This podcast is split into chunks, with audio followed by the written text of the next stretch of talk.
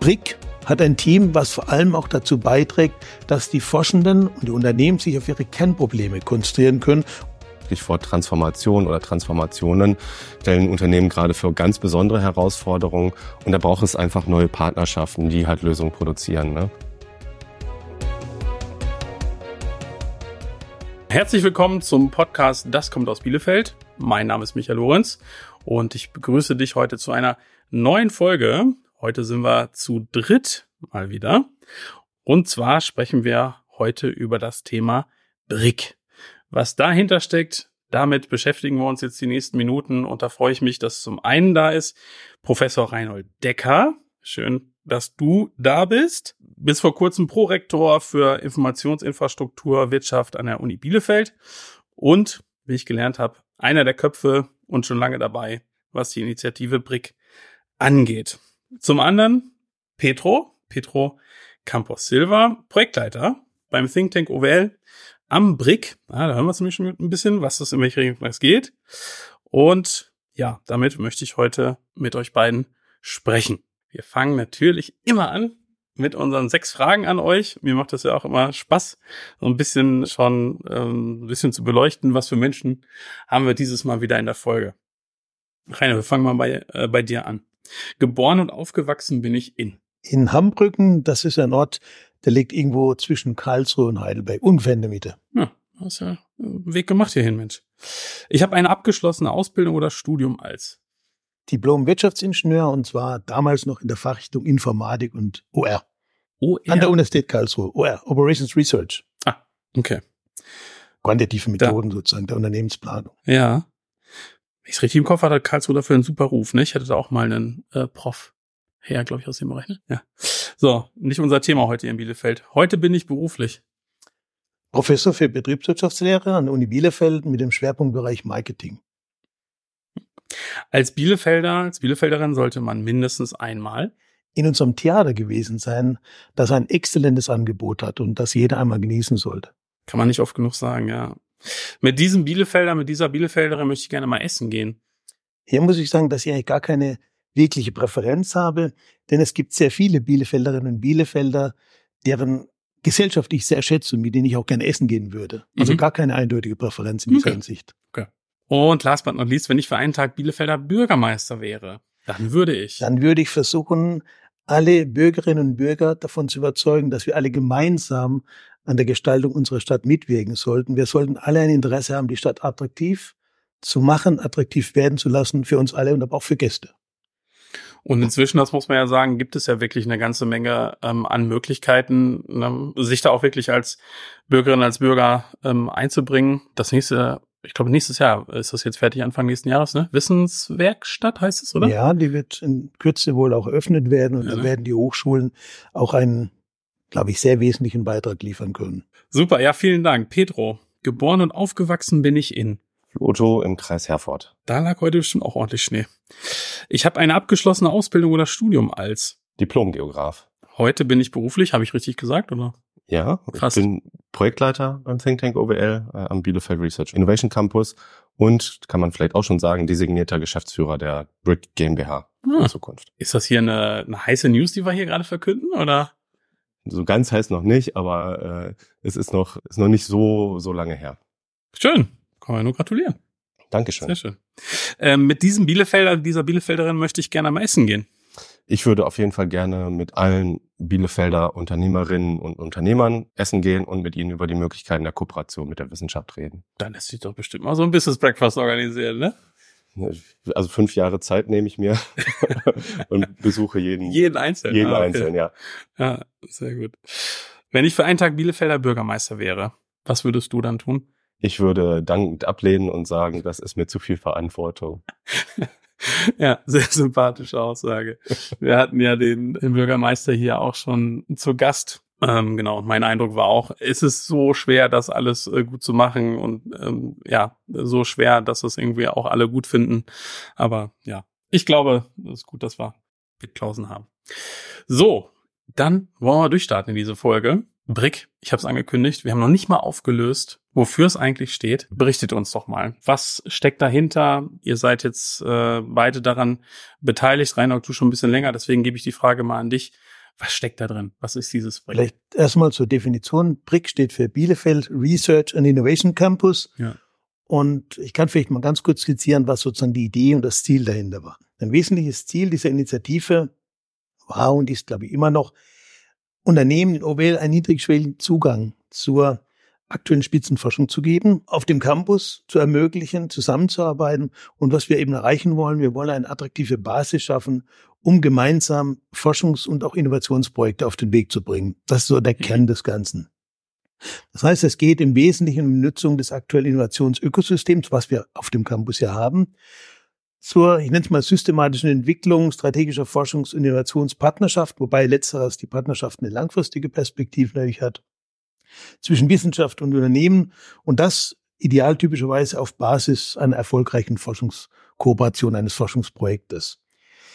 Durch die Zusammenarbeit von Universität und Hochschule Bielefeld auf genau einem Campus, was durchaus etwas Besonderes ist in mhm. Deutschland, kann so die Aktivierung von Innovationspotenzial entlang der, wie wir es nennen, gesamten Wertschöpfungskette des, der Forschung ermöglicht werden. Das beginnt bei der elementaren Grundlagenforschung bis hin zu der konkreten, an praktischen Herausforderungen orientierten, anwendungsorientierten Forschung. Wir können also das gesamte Spektrum abbilden durch das Zusammenspiel der Wissenschaftlerinnen und Wissenschaftler an beiden Hochschulen auf diesem einen Campus. Ich muss nachhaken. Ja, bitte. Klar, es ergeben sich ein paar Fragen, die, auf die gehst du sicherlich ein. Aber vielleicht, weiß nicht, wer es beantworten mag, aber ähm, was war der Auslöser, BRIC zu gründen? Also war, gab es irgendwie einen, einen Schmerz oder einen, ein ganz, ganz großes Ziel? War es ein Wunsch aus der Wirtschaft oder kam es aus der Wissenschaft? Wo? Es war interessanterweise ein Wunsch, der aus verschiedenen Richtungen kam. Zum einen natürlich, Unternehmen haben immer schon Fragen an die Hochschulen gestellt, die man gemeinsam lösen könnte. Und dann geschieht oder geschah dies typischweise solitär. Einzelne Menschen haben miteinander geredet mhm.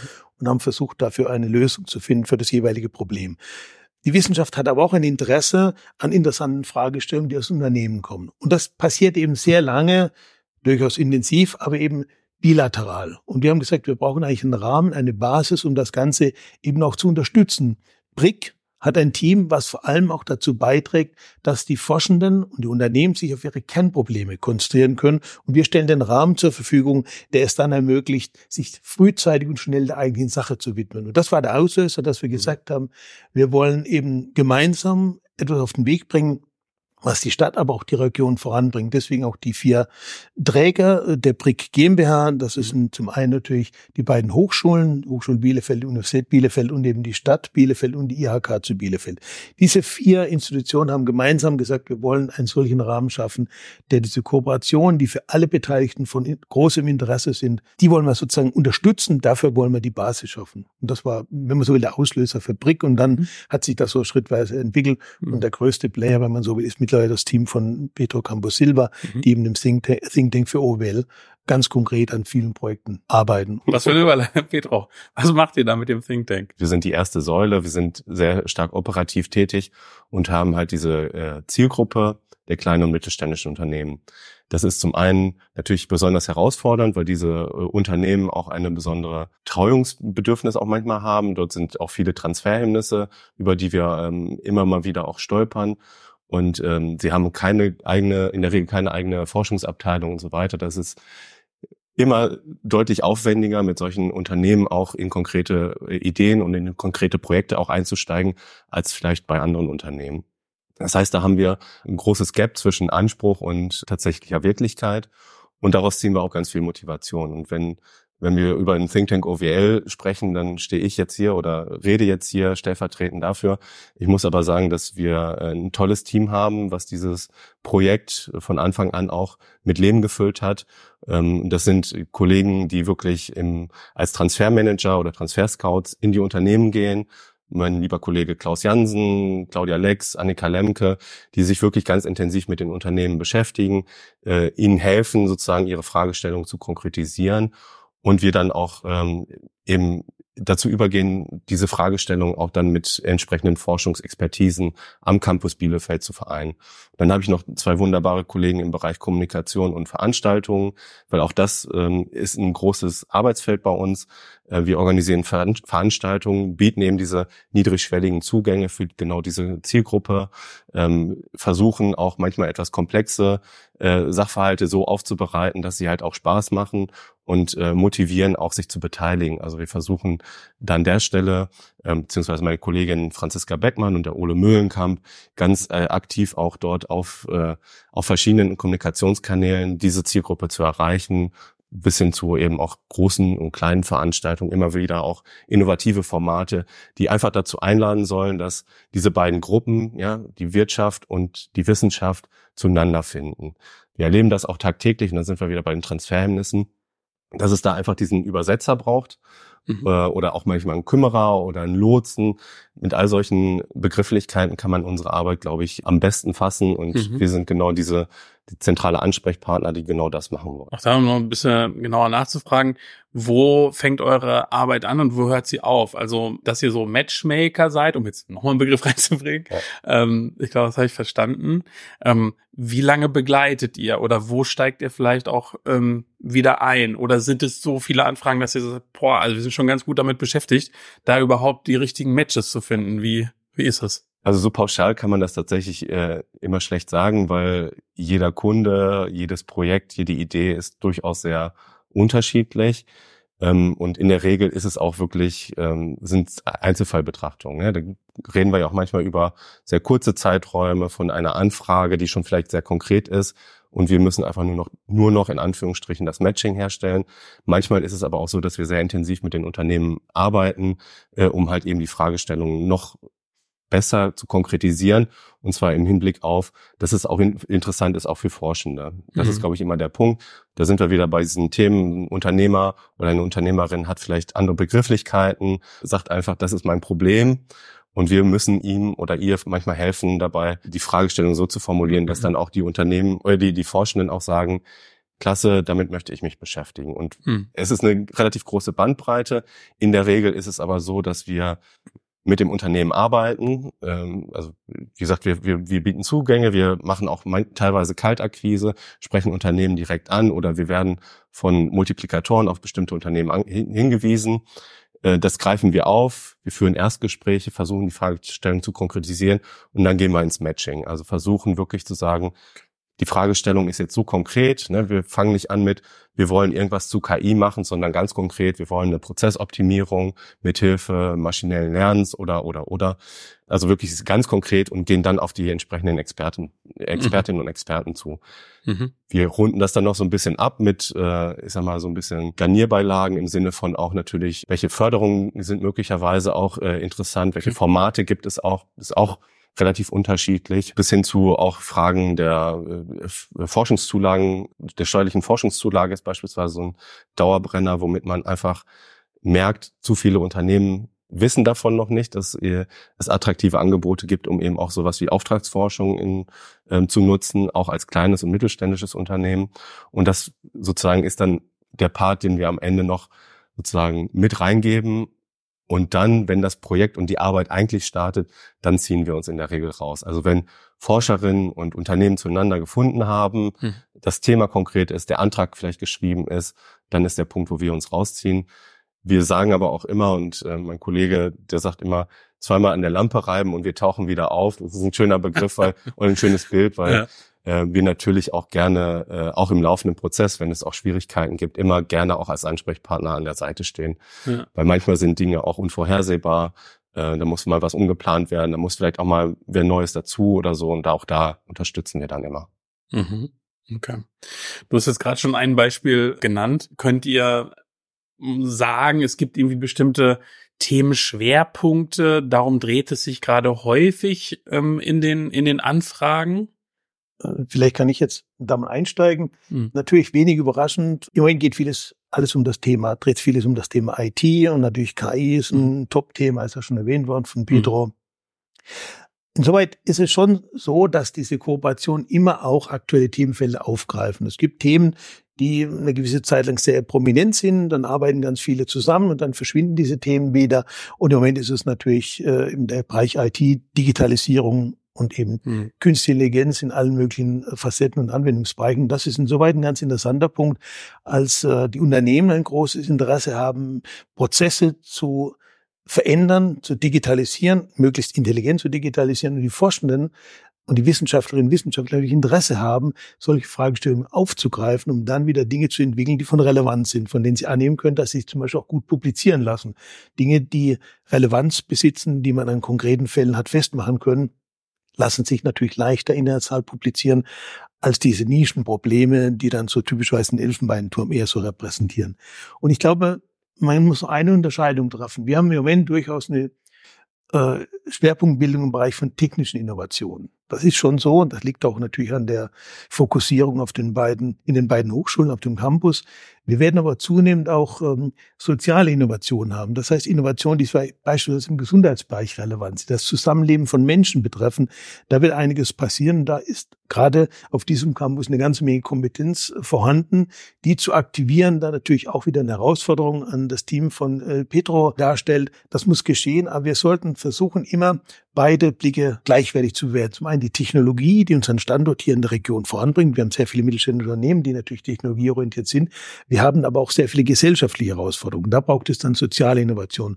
Und das hinzubekommen, das in einem vernünftigen Verhältnis zueinander zu betreiben, das ist unser Job und den wollen wir natürlich versuchen, auch in den nächsten Jahren genauso äh, auch wirklich umzusetzen, genauso zu realisieren, wie wir es uns idealerweise vorstellen würden. Vielleicht ergänzen noch, ähm, ist es auch tatsächlich immer ganz besonders spannend, wenn wir nämlich uns eben auch an den Schnittstellen von solchen Themenfeldern bewegen. Also nicht rein nur KI oder nur Data Science oder nur Biotechnologie und sagen, das sind natürlich auch so einmal ähm, profilbildende Themenschwerpunkte am Campus, die wir natürlich auch nach außen tragen.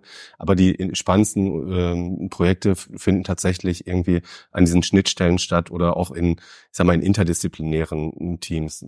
Ganz schönes Beispiel, ähm, vielleicht um das mal kurz einzustreuen. Ein Thema, was wir in der Vergangenheit mal hatten, war das Thema Agri-PV, also Photovoltaik auf äh, landwirtschaftlich genutzten Flächen wo es ja auch im Sinne der Flächeneffizienz, auch um Nachhaltigkeitsthemen auch ging, hatten wir einen landwirtschaftlichen Betrieb, der gesagt hat, ich interessiere mich für das Thema. Und äh, da ging es im ersten äh, Moment erstmal nur um die technische Umsetzung. Also wie kriegen wir das umgesetzt? Welche, wie, wie kriegen wir diese Anlage mit unseren Verbrauchern intelligent gesteuert und so weiter? Und wir waren tatsächlich damit äh, zunächst bei den äh, Ingenieuren an der Hochschule Bielefeld Mhm. Und die sich auch gerne diesem Thema annehmen wollten. Wir haben dann in verschiedenen Gesprächen immer mal wieder auch äh, mit diesem landwirtschaftlichen Betrieb, dann kam noch ein Projektumsetzer und eben die, die Forscherin von der Hochschule, kamen wir irgendwann mal auch immer wieder zu diesem Punkt, wo, wo der landwirtschaftliche Betrieb zu Recht auch immer wieder hingewiesen hat, so nach dem Motto, was heißt das denn aber dann für meinen Ertrag? Oder was, was bedeutet das denn eigentlich für meine Pflanzen?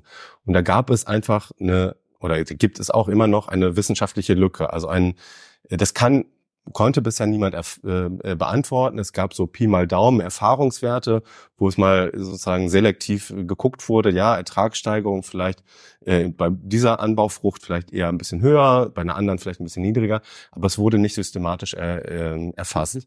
Und da haben wir es geschafft, äh, mit Kolleginnen von der Universität Bielefeld aus der Biologie und aus der Biotechnologie genau diese Frage nochmal zu adressieren. Und wir haben das nämlich genau aufgegriffen und haben gesagt, wäre doch ein super spannendes Projekt, wenn am Ende nicht nur die technische Umsetzung, sondern auch die Fragestellung beantwortet werden kann, was passiert dann mit den Pflanzen? Und genau dieses Projektkonsortium konnte eben mit unserer Hilfe zusammengebracht werden. Bin mir ziemlich sicher, dass es ohne unser Zutun und unsere, ohne unsere aktive Arbeit das vielleicht nicht in dem Rahmen zumindest stattgefunden hätte. Und es ist ein schönes Beispiel, wie erfolgreich sowas dann sein kann.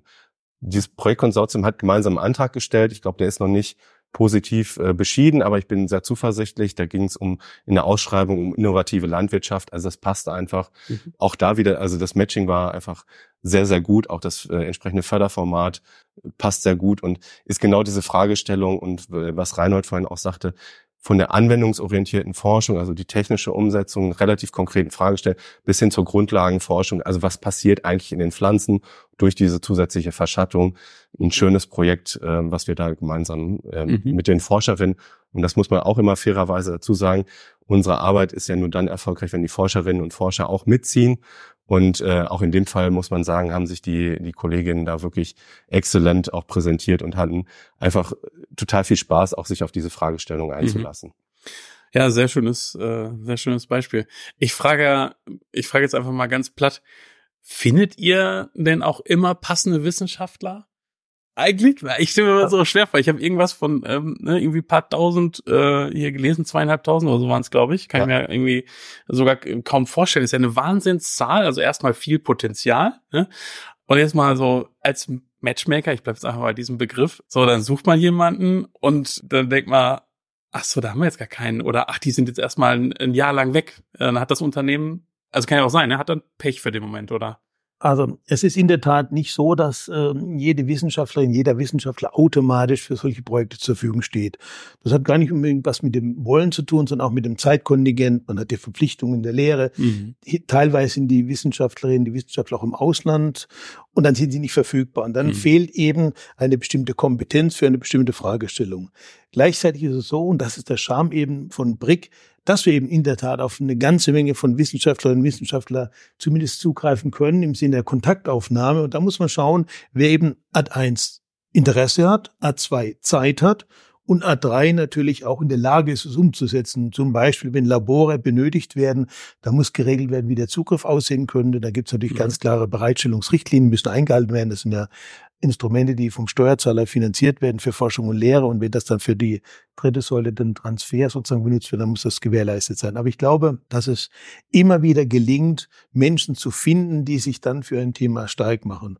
Und das gilt ja nicht nur für die professoralen Mitglieder denn bei beiden Hochschulen, sondern eben insbesondere auch für den sogenannten Mittelbau, in dem ja ganz viele Menschen unterwegs sind, die Lust haben, einfach sich an solchen Problemen auch mal sozusagen selbst zu fordern, sich selbst zu entwickeln und vielleicht auch mal selbst zu testen, kriegen wir so ein Problem gelöst. Also ich glaube, man hm. findet immer Menschen, aber es bedarf eben einer intensiven Kontaktaufnahme. Petro hat vorhin betont, man muss auch gewisse Ausdauer mitbringen und Menschen mhm. auch überzeugen, weil es erfordert auch einen gewissen Mut, sich einem solchen, ich nenne es mal realen Problem zuzuwenden, was nicht aus der Theorie kommt, mhm. weil das kann gelingen, das kann aber auch schiefgehen. Mhm. Und deswegen, um auf Ihre auf die äh, Eingangsfrage von dir nochmal zurückzukommen, deswegen ist es interessant, tatsächlich eben so Strukturen wie BRIC oder eine Think Tank zu haben, wo man Erfahrung hat im Umgang mit den Menschen ja. und auch eine gewisse Sensibilität entwickelt hat, wann kann ich mit wem über was sprechen. Hm. Und das ist ein ganz großer Vorteil dieses Teams. Und das gab es natürlich vorher in dem Sinne nicht. Es gab ganz viele Menschen, die Interesse hatten. Es gab natürlich auch hm. Infrastruktur,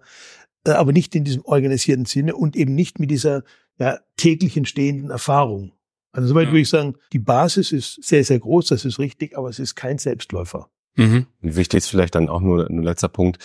Also wir versuchen das sehr serviceorientiert zu machen. Und da kann es tatsächlich auch mal sein, dass wir an den Punkt gelangen, wo wir sagen müssen dem Unternehmen, pass auf, wir können, Raketenwissenschaft haben wir nicht an der, am Campus Bielefeld, da können wir denen nicht weiterhelfen.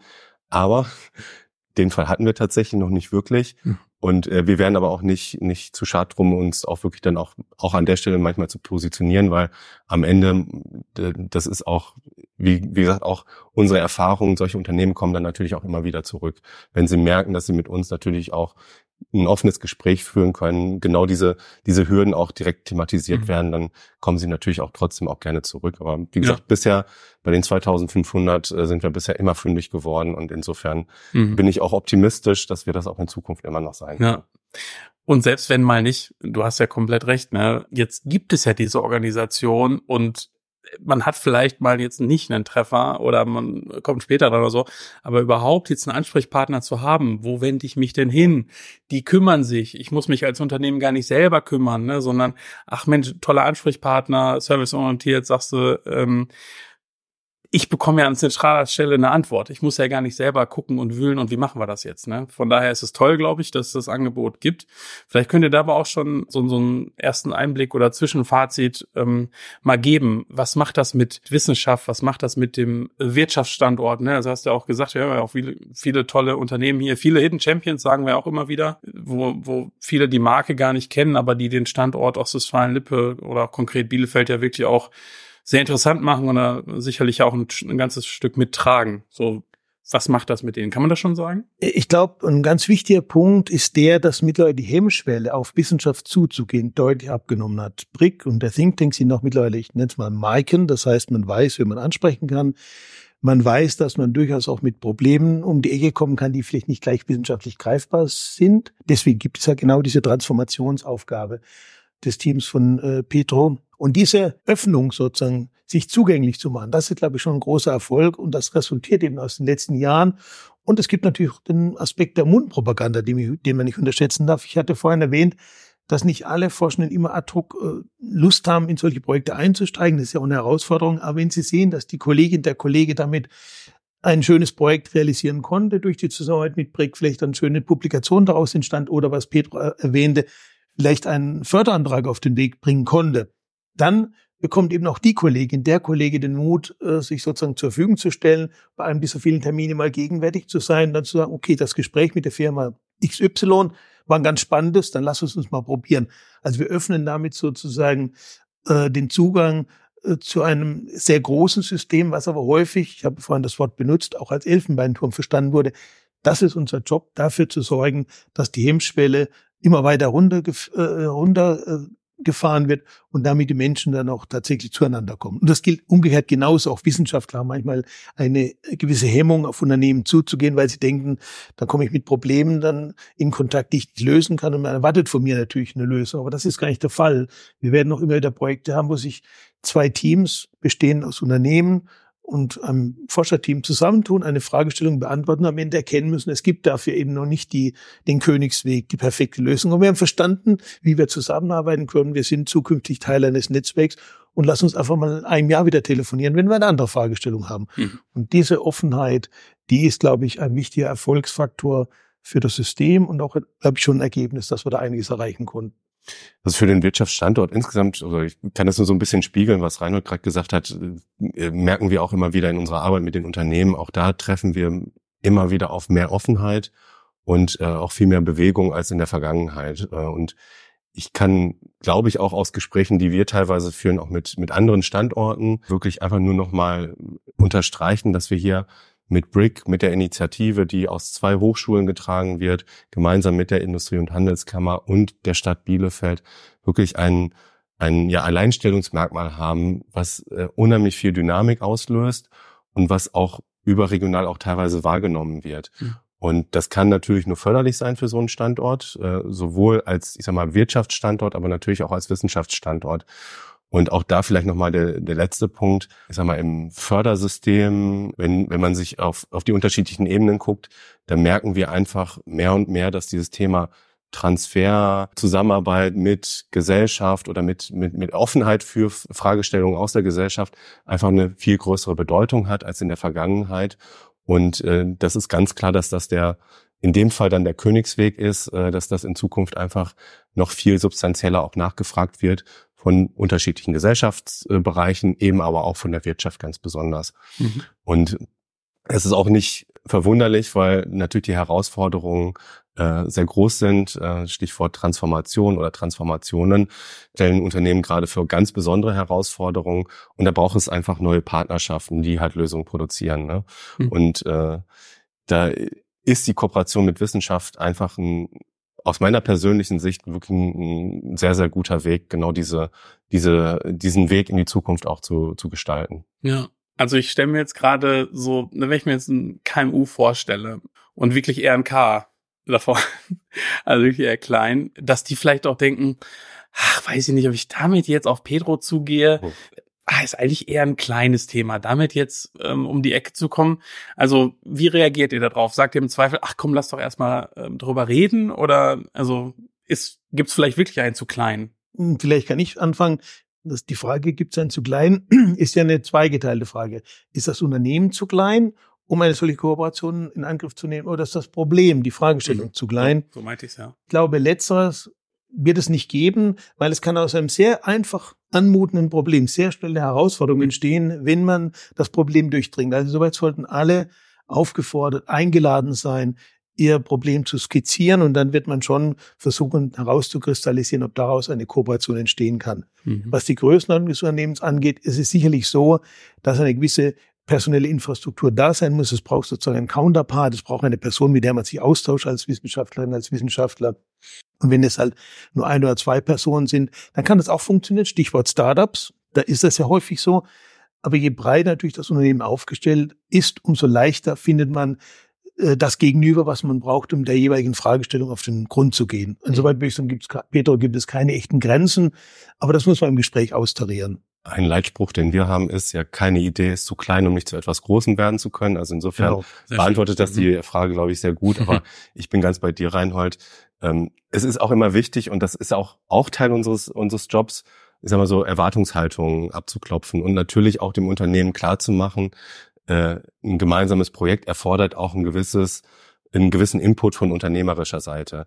Ähm, man kann nicht sagen, ich gebe das jetzt sozusagen in Auftrag und, äh, und die stellen mir in äh, fünf Monaten einfach nur die Lösung hin. So funktioniert es tatsächlich nicht und das müssen wir tatsächlich manchmal immer auch nochmal wieder erklären, sondern dass es auch eine gewisse, eine gemeinsame Entwicklung sein muss. Das heißt, auch als Unternehmen muss man sich ein Stück weit einbringen. Das muss aber nicht immer das ganz große Projekt sein, auch da vielleicht nochmal, um da nochmal so ein bisschen die, die Barrieren auch vielleicht nochmal so ein bisschen abzuklopfen für uns heißt Transfer oder Kooperationsprojekte auch manchmal schon einfach nur eine studentische Abschlussarbeit oder ein studentisches Projekt, wo mhm. wirklich sehr niederschwellig einfach mal mit ersten, äh, die, die ersten Erfahrungen mit wissenschaftlicher Arbeit auch im Unternehmen stattfinden kann.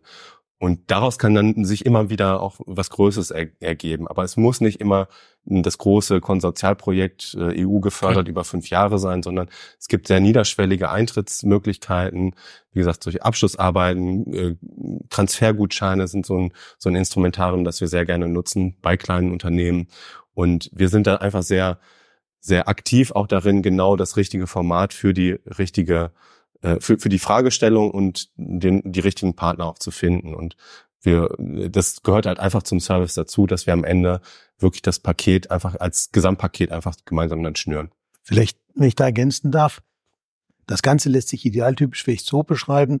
Am Anfang steht vielleicht tatsächlich eine Abschlussarbeit, eine Masterarbeit, vielleicht auch mal eine Bachelorarbeit, aus der heraus sich die eigentliche Fra Fragestellung erstmal herauskristallisiert. Dann überlegt sich vielleicht jemand in dem jeweiligen Bereich der Hochschule, Universität oder Hochschule Bielefeld, das könnte vielleicht eine Publikation werden, dann wird daraus ein Forschungsprojekt, das dauert dann ein, zwei Jahre und am Ende gibt es dann vielleicht genau dieses Ergebnis, die Innovation für das Unternehmen und die Publikation für die Wissenschaft, für den Wissenschaftler.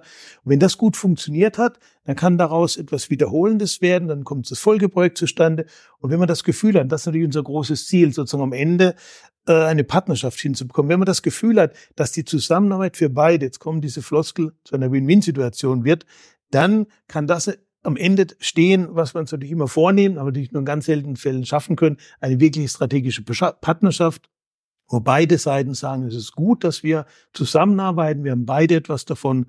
Und wenn es gelingt, aus den vielen kleinen Projekten am Ende immer eins herauszukristallisieren, die den gesamten Prozess durchlaufen, von dem kleinen Projekt bis hin zur Partnerschaft, dann ist extrem vieles erreicht und natürlich braucht man nicht weiter erläutern, ist dieser Weg lang und er bedeutet Ausdauer mitzubringen, Bereitschaft mitzubringen, sich immer wieder aufeinander zuzubewegen. Und das versuchen wir so ein bisschen durch Breck und durch den Think Tank sozusagen zu gestalten, zu unterstützen, dass man sagt, okay, wir machen es auf den Weg und okay, wir sind bereit, mhm. da auch mal längere Zeit zusammenzuarbeiten. Mhm. Okay. Wenn jetzt ein Unternehmensvertreter die letzten Minuten zugehört hat und innerlich äh, die ganze Zeit genickt hat, hat gesagt, Mensch, toll, kannte ich doch nicht, äh, klingt total gut. Sich dann aber vielleicht als nächstes auch die Frage stellt, was kostet denn das? ähm, sehr erfreulicherweise kostet das gar nichts. Wir, ähm, der Think Tank und unsere Arbeit ist sozusagen über entsprechende ähm, Finanzierungsbeiträge der Gesellschafter oder auch über Fördermittel äh, abgedeckt. Das heißt, diese ganze Projektanbahnung, diese ganze Tätigkeit, dieses ganze Begleiten, was ich äh, vorhin einmal skizziert habe, mhm. ist für Unternehmen kostenfrei dürfen sich gerne jederzeit bei mir melden oder bei meinen Kollegen mhm. äh, über www.thinktank-owl.de oder brick-owl.de sind wir erreichbar. Ähm, wir wollen auch, wie gesagt, ansprechbar sein, deswegen greifen Sie gerne zum Hörer und rufen Sie an mhm. und äh, wir übernehmen dann sozusagen diese Arbeit. Natürlich am, äh, am Ende sind solche Projekte dann irgendwann schon, erfordern natürlich gewisse Ressourcen, aber das, ich sag mal, die, die Arbeit, dieses Begleiten, dieses Heranführen bis dahin, wo man sagt, mhm. jetzt haben wir ein äh, Projekt, was sozusagen, oder das Projektpaket ist geschnürt, bis dahin ist erstmal alles kostenfrei. Und äh, je nachdem, was für ein Projekt das ist, erfordert das teilweise halt dann auch Ressourcen, die das Unternehmen mitbringt. Mhm. Aber auch wie gesagt, da sind wir auch äh, sehr aktiv dabei, eben auch zu gucken, dass die, dass der Geldbeutel der Unternehmen auch geschont wird durch entsprechende mhm. Fördermittel, durch entsprechende äh, Unterstützung von ähm, Forschungszulagengesetz und so weiter. Okay. Ähm, da haben wir auch in der Regel bisher noch, noch keine ganz bösen Überraschungen gehabt, dass Unternehmen aus allen Wolken gefallen sind am Ende. Mhm. Kann man aber auch festhalten, die Hürde am Anfang ist erstmal extrem niedrig, muss nicht, ne? Erste äh, Beratungsleistung äh, flattert direkt eine Rechnung mit rein. Von daher kann man wirklich nur sagen, tolles Angebot. Vielleicht noch, äh, noch ein, ein zweites Beispiel, weil äh, das halt manchmal auch sehr schnell gehen kann. Und Normalerweise dürfen wir ja auch oft aus, aus Gründen der Vertraulichkeit und so nicht darüber sprechen, aber bei geförderten Projekten ist das ja ein bisschen offener. Und jetzt ein ganz konkretes Beispiel hier aus Bielefeld. Ähm, das ist die Firma Diamant Software, die ja auch äh, bei DCAP auch als Partner dabei ist. Hm. Die hat mein Kollege bei einer Veranstaltung kennengelernt und von diesem Kennenlernen, Erstgespräch bis ein fertiger Antrag hat es nur drei Wochen gedauert. Also wir können da auch ganz schnell, in dem Fall war es auch ein bisschen Zufall, weil es gab halt eine passende Ausschreibung, ein Transferpilot im Rahmen des Spitzenclusters ITSOWL. Das passte sozusagen wie Faust auf Auge und trotzdem auch dieses, nochmal dieses Thema vom Matching äh, oder von, vom Erstgespräch, das Thema konkretisieren, bis hin zu die Partner zusammenzubringen, kann es auch manchmal sehr schnell gehen, muss es manchmal auch, weil wie gesagt auch manchmal Förderfristen und so weiter auch da sind. Und da sind wir einfach gut darin, genau das immer im Blick zu haben, dass es dann auch gut funktioniert. Und das, das Beispiel ist auch nochmal insofern besonders schön, weil am Anfang war nämlich genau dieser Fall, dass äh, es sollte irgendwie um KI gehen und wir haben es geschafft, halt innerhalb kürzester Zeit die Fragestellung so zu konkretisieren mit dem Unternehmen, mit den Forscherinnen, in dem Fall waren es Kolleginnen vom Core Lab und vom SciTech an der Uni Bielefeld, die Arbeitsgruppe von Ulrich Rückert, die halt wirklich auch ein perfektes Matching äh, dargestellt haben und wo beide Seiten sozusagen jetzt, wo das Projekt ausläuft, ich meine jetzt so im Dezember, Januar läuft es gerade aus, jetzt eigentlich schon wissen, äh, das war so erfolgreich, die, die, die Arbeit, äh, dass wir das natürlich auch gerne fortsetzen wollen. Ja, nochmal ein schönes Beispiel, ähm, Petro. Vielleicht können wir jetzt abschließend ähm, auch nochmal so zusammenfassend sagen, was würdest du jetzt im Unternehmen antworten? Was sind die Vorteile, wenn man mit, äh, mit euch, Think Tank, mit Brick zusammenarbeitet? Ich glaube, das zentrale Element ist sicherlich die Steigerung der Innovationskraft. Durch das Zusammenspiel zwischen Unternehmen und Forschung kann relativ schnell Innovation entstehen. Und dieser Zeitdruck bei Innovation, der ist mittlerweile so allgegenwärtig, dass ein Unternehmen gar nicht immer leisten kann, Forschung zu betreiben und Umsetzung zu betreiben. Und wenn sich zwei Seiten zusammentun, dann kann eben genau dieses klappen, was wir so als Steigerung der Innovationskraft bezeichnen. Das wäre für mich sozusagen die erste wichtige Komponente, der erste klare Vorteil. Der andere Punkt, den ich gerne erwähnen möchte, ist natürlich die Verfügbarkeit von potenziellen Fachkräften, der Zugang zu Fachkräften, Bachelorstudierende, Masterstudierende, Promovierende an beiden Hochschulen. Das gelingt natürlich auch in solchen Projekten oder begleitend zu solchen Projekten. Dann entsteht natürlich Expertise auf beiden Seiten, bei den Wissenschaftlern und bei den Unternehmen.